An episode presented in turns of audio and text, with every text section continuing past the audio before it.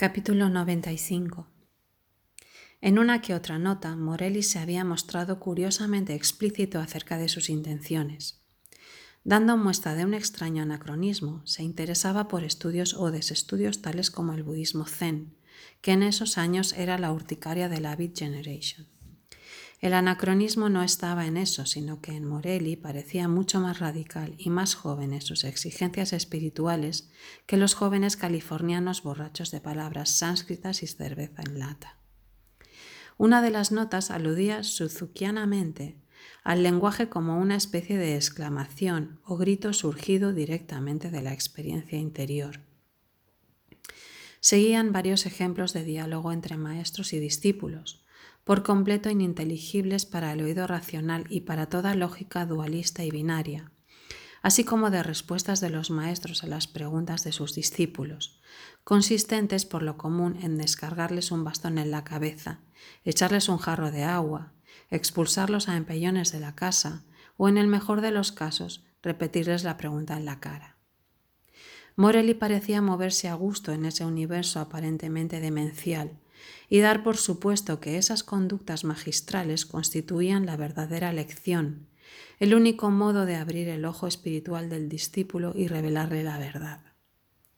Esa violenta irracionalidad le parecía natural, en el sentido de que abolía las estructuras que constituyen la especialidad del Occidente, los ejes donde pivota el entendimiento histórico del hombre y que tienen en el pensamiento discursivo e incluso en el sentimiento estético y hasta poético su instrumento de elección.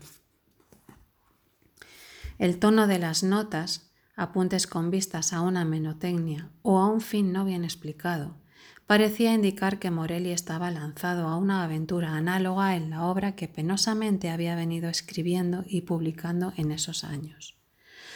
Para algunos de sus lectores y para él mismo, resultaba irrisoria la intención de escribir una especie de novela prescindiendo de las articulaciones lógicas del discurso. Se acababa por adivinar como una transacción, un procedimiento, aunque quedara en pie el absurdo de elegir una narración para fines que no parecían narrativos. ¿Por qué no?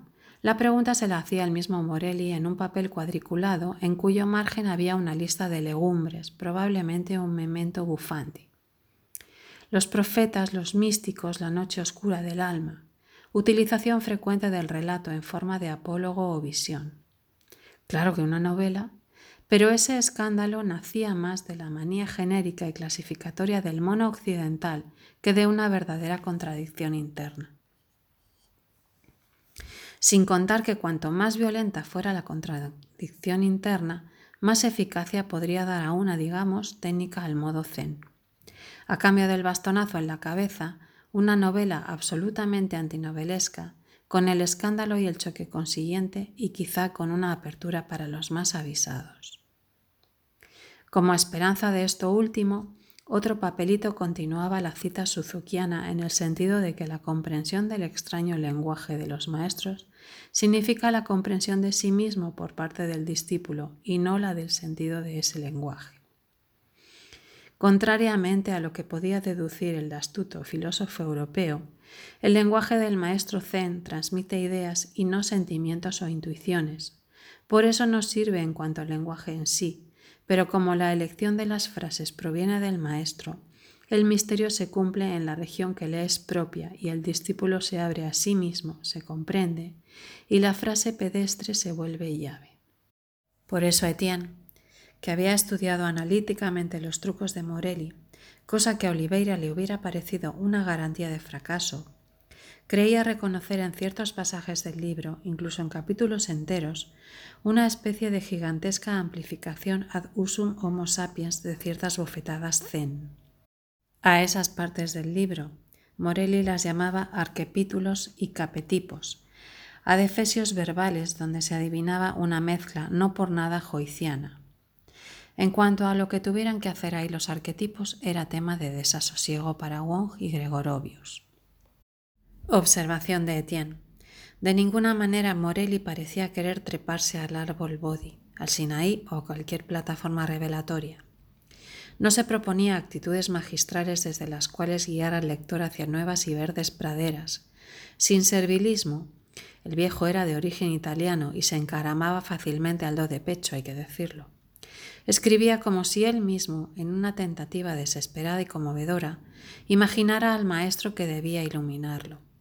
Soltaba su frase zen, se quedaba escuchándola, a veces a lo largo de cincuenta páginas, el muy monstruo, y hubiera sido absurdo y de mala fe sospechar que esas páginas estaban orientadas a un lector. Si Morelli las publicaba era en parte por su lado italiano, ritorna vincitor, y en parte porque estaba encantado de lo vistosas que le resultaban. Etienne veía en Morelli al perfecto occidental, al colonizador. Cumplida su modesta cosecha de amapolas búdicas, se volvía con las semillas al cuartier latín.